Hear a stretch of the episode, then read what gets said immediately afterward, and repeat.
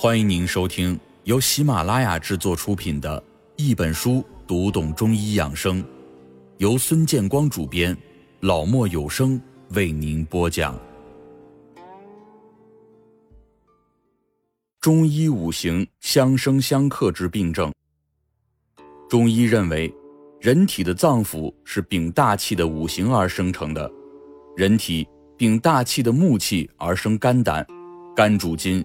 肝之木气可有疏泄的作用，人体禀大气的火气而生心脏与小肠腑，心主血，心之火气有宣通的作用；人体禀大气的金气而生肺脏与大肠腑，肺主皮毛，肺之金气有收敛作用；人体禀大气的水气而生肾脏与膀胱腑，肾主骨，肾之水气有封藏的作用。人体禀大气的土气而生脾脏与胃腑，脾主肌肉，脾之土气有运化的作用。当人体肝木之气疏泄不及时，人就会出现无汗、尿少、便难、腹痛、胁痛、妇女月经来迟等病症；疏泄太过，就会出现自汗、尿多、遗精、发热、头晕、耳鸣、妇女白带、月经提前等病症。疏泄不及是因为火气不足，疏泄太过是因为精气不足的缘故。当人体的肺金之气收敛不及时，人就会出现汗多、头晕、发热、咳逆、遗泄、尿多、微软等病症；收敛太过就会出现恶寒、便难、胸闷、无汗等病症。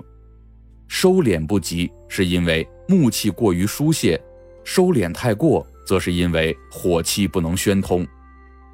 当人体的心火之气宣通不及时，人就会出现血闭、神倦、口淡、血寒等病症；宣通太过，就会出现舌痛、喉痛、心跳、心烦等病症。宣通不及，是因为木火之气过于虚弱；宣通太过，则是由于中气虚、精气不降。当人体的肾水之气封藏不及时，人就会出现头晕、发热、足肿等病症。封藏不及是精气收敛之力衰弱，木气宣泄太过所造成的。